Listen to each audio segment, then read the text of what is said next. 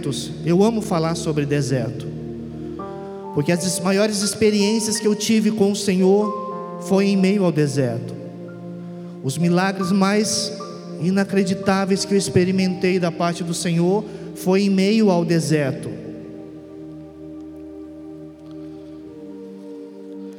Queria que você abrisse comigo a palavra lá em Marcos 6.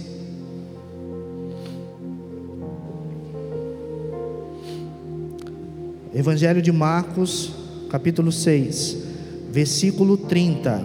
Marcos 6, 30. Diz assim: Os apóstolos reuniram-se a Jesus, ele relatando tudo que tinham feito e ensinado. Havia muita gente indo e vindo, a ponto deles não terem tempo para comer. Jesus lhe disse: Venham comigo para um lugar deserto e descansem um pouco. Então eles se afastaram, então eles se afastaram num barco para um lugar deserto. Mas muitos dos que viram retirar-se, tendo-os reconhecido, correram a pé de todas as cidades e chegaram lá, chegaram lá antes deles. Quando, Jesus saiu do barco e viu uma grande multidão, teve compaixão deles, porque eram como ovelhas sem pastor então começou a ensinar-lhes muitas coisas. Já era tarde e por isso os seus discípulos aproximaram-se dele e disseram: Este é um lugar deserto e já é tarde. Manda embora o povo para que possam ir aos campos e povoados vizinhos para comprar algo para comer.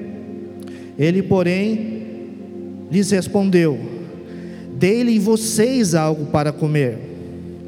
Eles lhe disseram: isso exigiria duzentos denários. Devemos gastar tanto dinheiro em pão e dar-lhes de comer? Perguntou ele: Quantos pães vocês têm? Verifiquem. Quando ficaram sabendo, disseram cinco pães e dois peixes. Então Jesus ordenou que fizessem todo o povo assentar-se em grupo na grama verde. Assim eles se assentaram em grupos de cem e de cinquenta. Tomando os cinco pães e os dois peixes, e olhando para o céu, deu graças e partiu os pães. Em seguida, entregou aos seus discípulos para que os servissem ao povo. E também dividiu os dois peixes entre todos eles. Todos comeram e ficaram satisfeitos. E os discípulos recolheram doze cestos cheios de pedaços de pão e de peixe. Os que comeram foram cinco mil homens.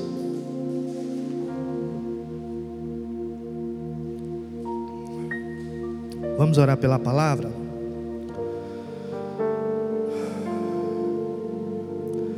Senhor, nós dois sabemos, Pai, que existem pessoas muito mais capacitadas, muito mais eruditas, estudadas, com muito mais intimidade com o Senhor para fazer o que eu estou querendo fazer aqui nessa noite. Mas o Senhor quis que eu fizesse. Então, essa noite, os cinco pães e os dois peixinhos são meus, Deus. É, é a única coisa que eu tenho aqui, Pai. Então me usa nessa noite para falar com a sua igreja. Que o teu Espírito Santo possa, Pai, de alguma forma alcançar os corações aqui nessa noite. Deus, em nome de Jesus, Pai, para que o teu nome possa ser engrandecido e glorificado em nós e através de nós. Amém. É importante deixar claro aqui as circunstâncias das quais Jesus se encontrava nesse ambiente. Um pouquinho antes, no capítulo anterior, os evangelhos narram que João Batista, o primo de Jesus, o grande profeta, aquele que preparou o caminho para Jesus, havia sido decapitado.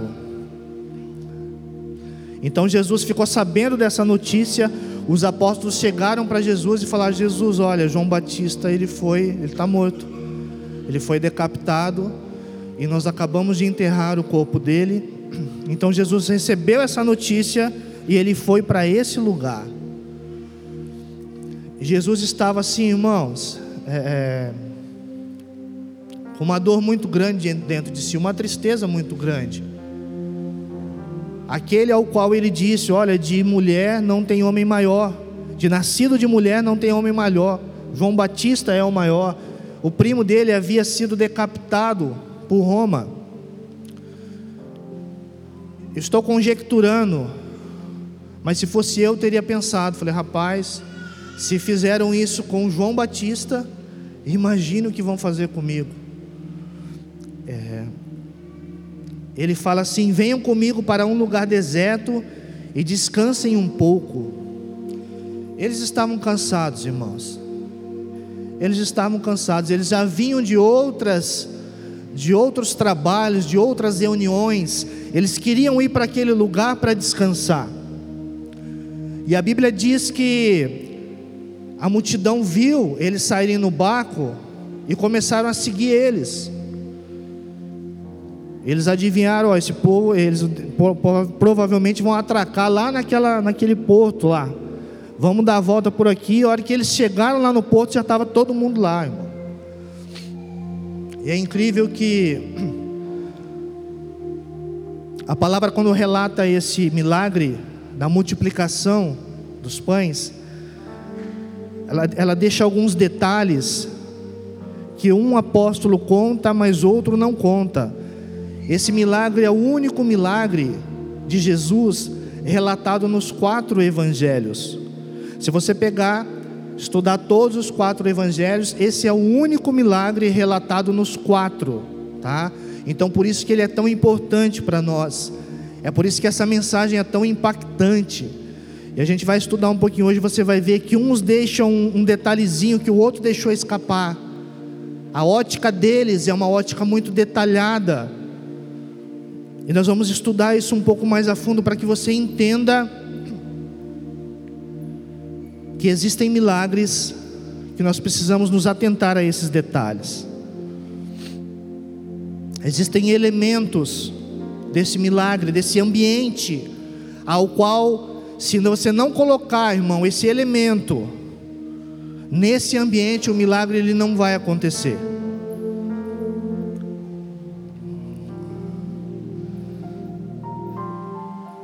No versículo 12, ele fala assim: Ao fim da tarde, os doze aproximaram-se dele e disseram: Manda embora a multidão para que eles possam ir aos campos vizinhos e aos povoados e encontrem comida e pousada, porque aqui onde estamos é um lugar deserto. O primeiro elemento que você precisa ter na sua vida, para que um milagre dessa magnitude, desse tamanho, com esse porte aconteça, é uma necessidade. É o primeiro elemento. O milagre ele nasce de uma necessidade. E a necessidade ela pode ser interpretada pelas mais diversas adversidades, irmãos. Você pode estar com uma necessidade no seu casamento. De repente, seu casamento, a sua casa, a sua família está amarrado num, num, num pé de alface, irmão. Qualquer coisinha derruba tudo. De repente, a sua necessidade hoje é uma doença é uma enfermidade. De repente, nessa noite, a sua necessidade é um vício. De repente, nessa noite, a sua necessidade é a conversão de alguém que você ama muito e que você está tão cansado, já você não aguenta mais falar essa pessoa de Jesus, essa pessoa não, ela não, não gira a chave, sabe? O milagre ele nasce de uma situação sem saída. Só existe milagre porque existe uma situação ao qual nós não podemos resolver. É por isso que acontecem os milagres. Nem todo o nosso conhecimento, nem, nem todo o nosso dinheiro, nem todo o nosso, nem toda a nossa influência, o nosso status conseguem resolver determinadas situações na minha e na sua vida como as que eu acabei de relatar aqui.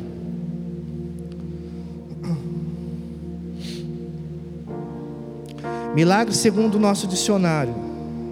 Ato ou acontecimento fora do comum, inexplicável pelas leis naturais.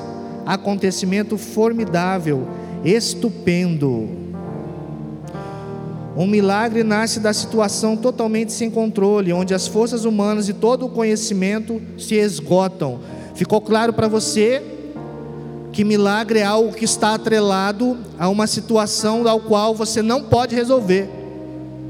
Você já tentou por todas as suas forças resolver essa situação, e você chega num estado em que aqui agora só Deus, meu amigo.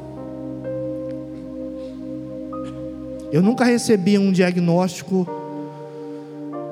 e nunca ninguém assim muito próximo de mim recebeu um diagnóstico difícil de um médico. Olha, você tem, cara, tanto tempo de vida. O seu quadro é irreversível. A medicina já fez tudo que podia fazer por você. Agora só um milagre pode te salvar. Essa é uma situação ao qual o milagre se manifesta.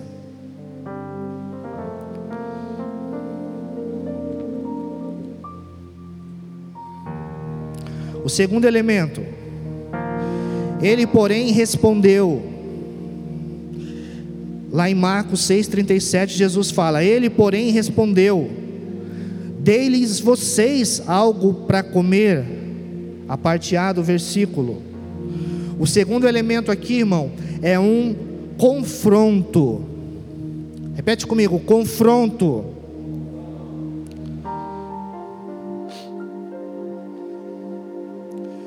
E é aqui, irmão, é exatamente nesse lugar onde as coisas começam a complicar.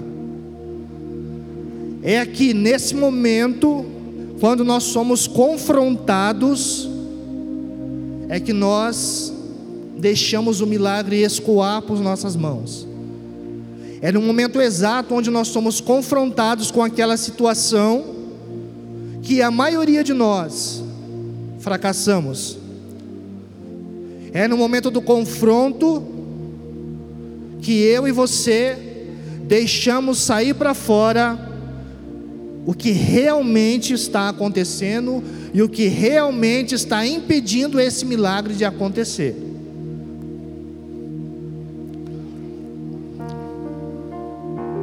Lá em João 6,5, um outro apóstolo com a mesma, presenciando o mesmo fato.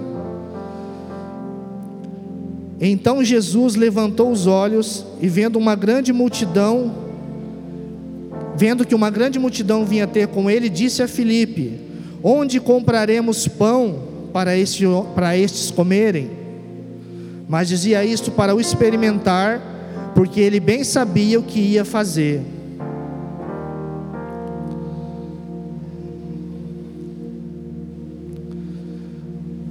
Eu não sei se você já passou por uma situação assim, mas sabe aquela situação em que a tua mulher fala para você: e agora?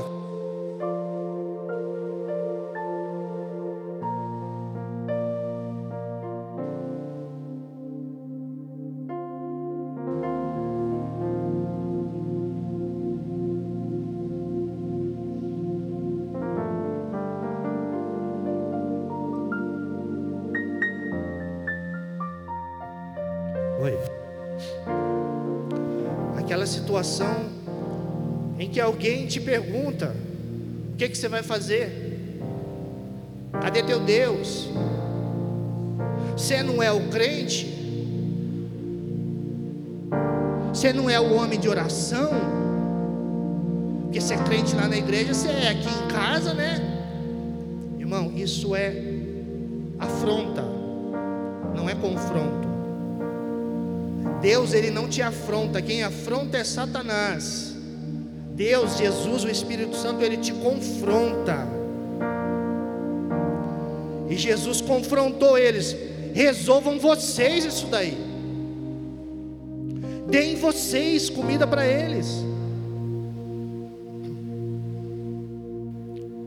É como se Jesus estivesse falando com você nessa noite, cara, resolva você seu casamento.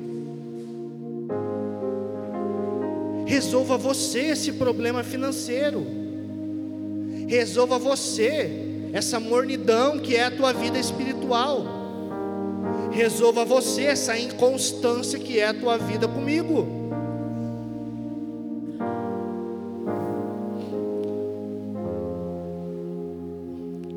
E aqui começam a aparecer as, as desculpas, as historinhas, irmão.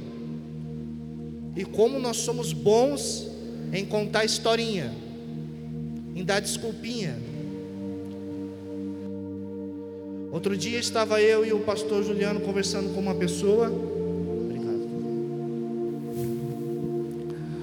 E, e nós fomos enfáticos em falar para essa pessoa. falei, cara, todas as vezes, isso já faz vários e vários anos, todas as vezes você sempre tem uma história, você sempre tem uma desculpa. Ah, porque eu faço isso por causa daquilo. Ah, porque eu sou assim por causa do meu marido. Ah, porque eu sou assim por causa da minha esposa. Ah, porque eu sou assim por causa do meu pai. Ah, porque eu sou assim porque eu fui muito machucado. Ah, porque eu sou assim porque pastor fulano de tal fez não sei o que comigo. Ah, porque, irmão, a gente sempre tem uma historinha para contar. Sempre tem uma desculpinha. Lá em Marcos 6,37, fala assim: Eles lhe disseram, isso exigiria 200 denários. Devemos gastar tanto dinheiro em pão e dar-lhes de comer? É... E quando a pessoa ainda não é sarcástica, porque aqui foi sarcasmo, irmão. Lucas 9,13 fala assim: Eles disseram: Temos apenas cinco pães e dois peixes, a menos que compremos alimento para toda essa multidão. O cara ainda quer fazer graça com Jesus. Ah, Deus, você só pode estar de brincadeira comigo.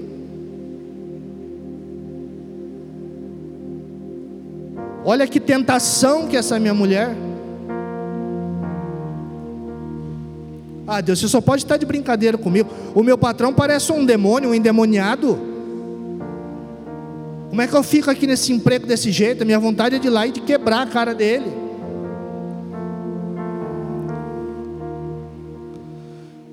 A menos que a gente compre pão para todas. Não tinha onde comprar pão lá, irmão. Mesmo que eles tivessem dinheiro, que eles não tinham lá. 200 denários é muito dinheiro.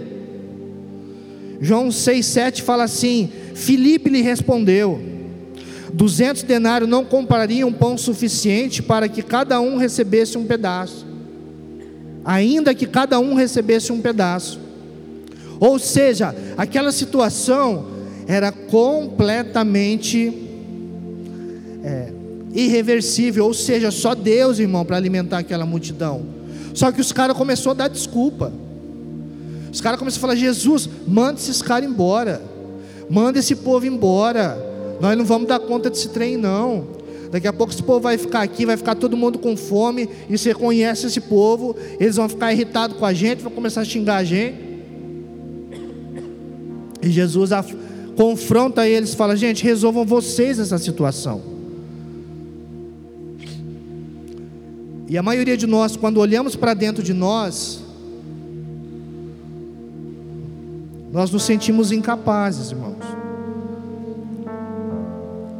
O que, é que você vai fazer diante de uma situação de um câncer? O que, é que você vai fazer para uma mulher que quer ir embora e quer te largar, irmão?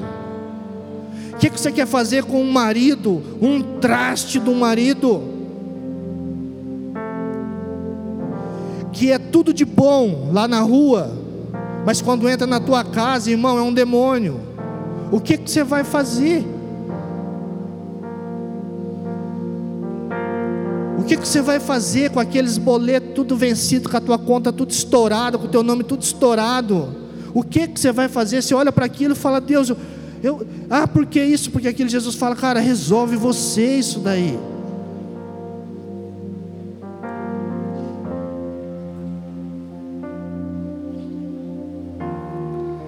O terceiro elemento, Marcos 6,38. Perguntou ele: Quantos pães vocês têm? Verifiquem.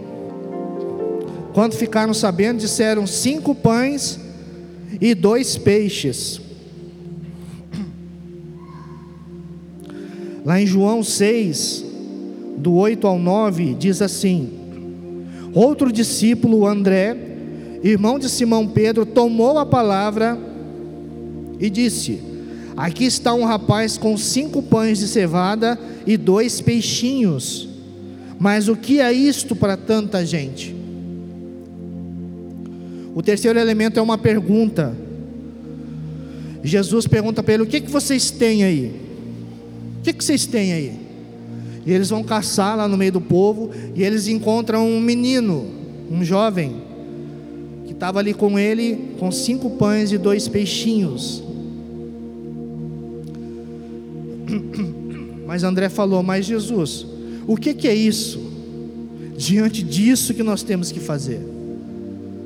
Às vezes, irmãos, muitas vezes, nós nos sentimos tão pequenos, tão inaptos, tão incapazes, com coisas tão pequenas, e realmente é pequeno, mas é um ingrediente, fundamental para que um grande milagre aconteça. Tem que sair de algo pequeno, senão não é milagre, irmão.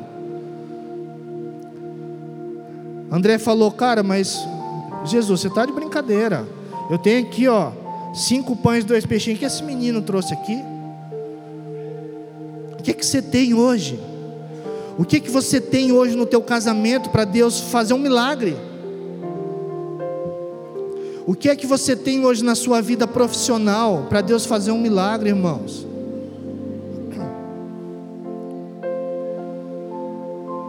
O que é que você tem hoje para Deus fazer um milagre para te curar? Se pergunte, vai se perguntando, vá refletindo todas essas áreas da sua vida.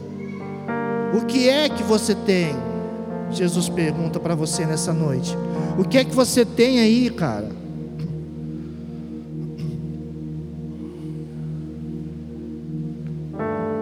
O quarto elemento, Marcos 6, 39 40. Então Jesus ordenou que fizessem todos assentar-se em grupo na grama. Assim eles se assentaram em grupos de cem e de cinquenta. O quarto elemento fala de uma ordem, uma diretriz da parte do Senhor. Aqui está outro grande problema nas nossas vidas, irmãos. Outro enorme problema. Não você, é claro. Mas você deve conhecer alguém que vem para a igreja buscando um milagre, que vem à presença de Deus buscando um milagre. E Deus fala: "Olha, você quer salvar teu casamento? Cara, você tem que fazer assim, assim, assim. Olha, você quer salvar a tua empresa? Olha, você tem que fazer assim, assim, assim. Olha, você quer esse milagre nessa área, você vai fazer exatamente assim como eu estou te mandando fazer. E o que é que nós fazemos? Nós queremos encurtar caminho, irmãos. Nós não queremos fazer exatamente como Deus está mandando você fazer. Você quer dar teu jeito. Você quer colocar na mão dele, e quando demora um pouquinho, você vai lá e pega da mão dele de novo. Aperta um pouquinho, você vai lá e coloca na mão dele de novo.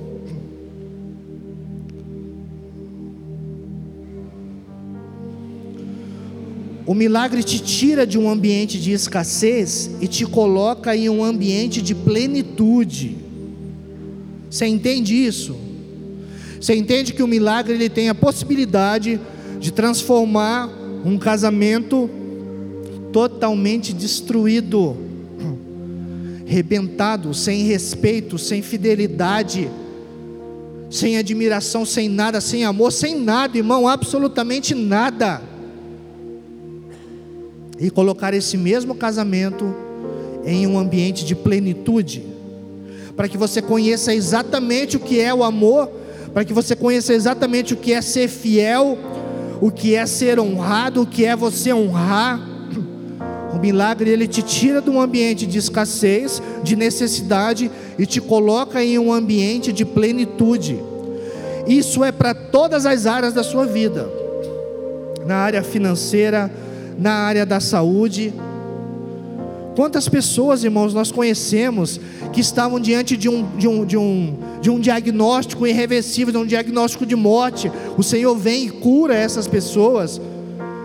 E essas pessoas voltam a ter saúde muito melhor do que tinham antes, mas muito melhor. Talvez um dos grandes motivos de um milagre não acontecer na sua vida seja o fato de você não se manter constante nas diretrizes que o Senhor te falou.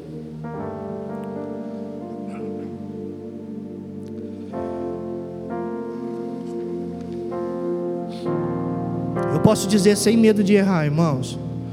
Eu experimentei muitos, mas muitos milagres de Deus. Mas o maior deles, o maior de todos os milagres na minha vida, foi um dia que eu cheguei na presença de Deus e eu falei: Deus, eu não aguento mais ser um homem inconstante na tua presença. Eu não consigo mais. Eu não aguento mais. Eu não quero mais isso para mim. Eu não quero mais a inconstância de, nossa, um mês, cara, na presença, buscando, orando e, e Deus falando com você, e três, seis meses desviado longe dos caminhos, dentro da igreja, mas longe dos caminhos. E eu falei, Deus, eu preciso de um milagre, Pai. Só o Senhor pode me libertar disso. E eram várias as coisas que me que me causavam inconstância, que eram os motivos da minha inconstância e eu pedi para Deus, falei: Deus, eu não quero mais isso para mim. Eu quero viver uma vida plena com o Senhor. Eu preciso experimentar isso, Deus. Irmãos, muitos de vocês conhecem a minha história aqui. Pensa, todas as áreas da vida arrebentada, irmão. Absolutamente todas as áreas da vida arrebentada. E hoje eu estou experimentando coisas da parte de Deus. Porque um dia eu pedi para Deus realizar um milagre na minha vida, de me tornar uma pessoa constante na presença dEle. Entenda, constância não tem a ver com perfeição, mas, irmãos, eu prefiro a morte mil vezes a morte do que voltar a ser o traste do inconstante que eu era. Irmãos, eu prefiro morrer. Com toda a força do meu coração, eu digo isso para você: que eu prefiro a morte do que voltar a ser o traste do inconstante que eu fui na minha vida. E isso, irmão, destravou coisas na minha vida que você não está você não tá entendendo. Eu não tenho tempo para falar aqui tudo. Mas talvez Talvez um dos grandes milagres que Deus precisa fazer na sua vida hoje seja te tornar um homem, uma mulher constante na presença dEle. Para você viver a plenitude do que é ser um filho de Deus. Para você viver a plenitude do que é estar aqui, irmãos. Quinto elemento Tomando os cinco pães e os dois peixes, e olhando para o céu, deu graças e partiu os pães. Em seguida, entregou aos seus discípulos para que o servissem ao povo, e também dividiu os peixes entre todos eles. Todos comeram e ficaram satisfeitos. Os discípulos recolheram doze cestos cheios de pedaços de pão de peixe, e os que comeram foram cinco mil homens. Cinco mil homens sem contar as mulheres e as crianças, então pressupõe-se que no mínimo devia ter ali umas 10 mil pessoas. Mas o quinto elemento aqui, irmão, é a gratidão. Jesus pegou aqueles cinco pães e aqueles dois peixes, levantou para o céu e falou: Deus, muito obrigado por esses cinco pães e esses dois peixes. Eu fico imaginando, irmãos, a cara dos discípulos. Eu fico imaginando os caras. olhando para aquilo, falei, cara, será que ele está achando que cinco pães e dois peixes vão alimentar mais de 10 mil pessoas? Será que é isso que esse homem está achando? Era exatamente isso o que ele estava achando, e o que ele tinha certeza e convicção, por isso que ele agradeceu, irmãos. A gratidão. Se você não é grato pelo que tem, provavelmente não será grato por aquilo que você está buscando. Você não será grato.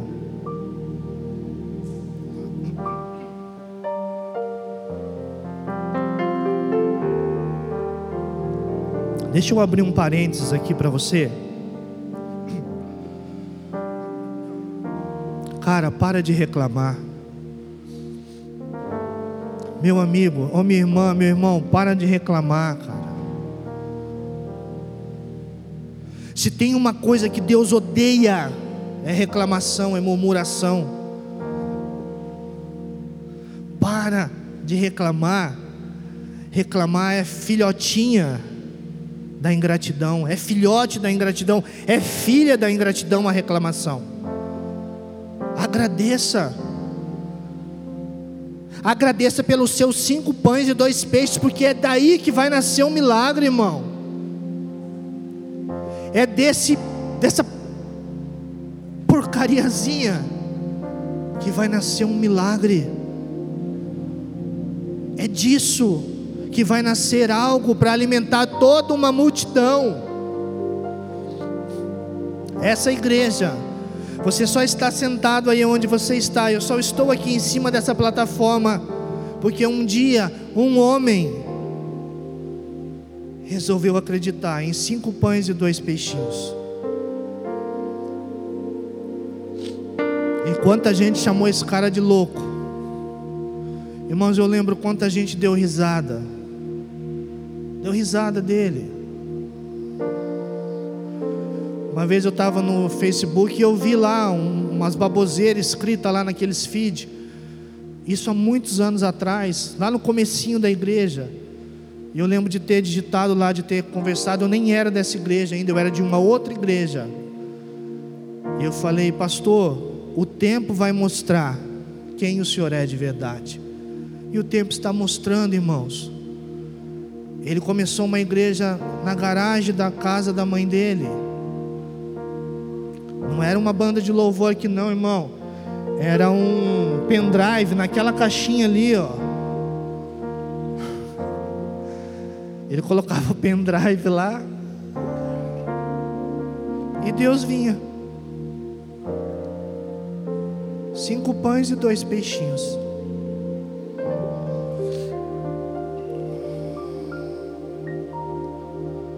E uma das primeiras coisas que eu vi no olho do meu pastor foi gratidão. Ele sempre foi grato, irmão.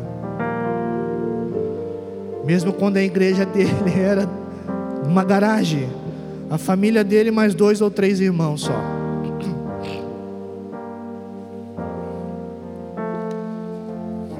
Relembrem comigo: necessidade, confronto. O que é que você tem aí? Diretrizes e gratidão. Sem esses ingredientes, o milagre ele não vai acontecer na sua vida, simplesmente não vai acontecer.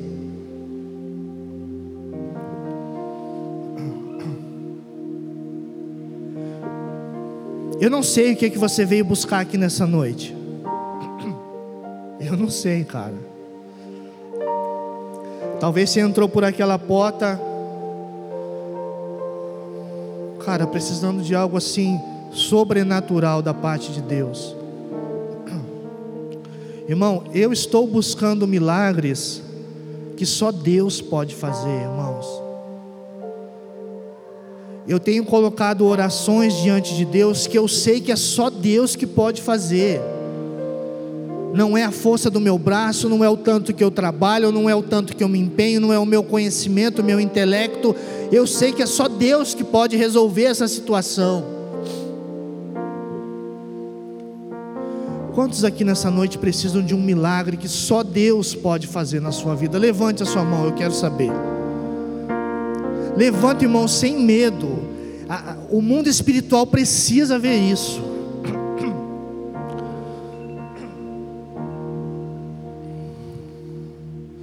Eu quero que você feche os seus olhos.